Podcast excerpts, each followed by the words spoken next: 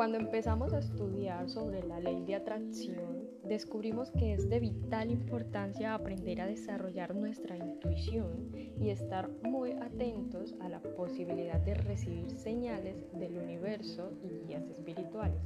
En el día de hoy vamos a hablar sobre los mensajes del universo, la numerología.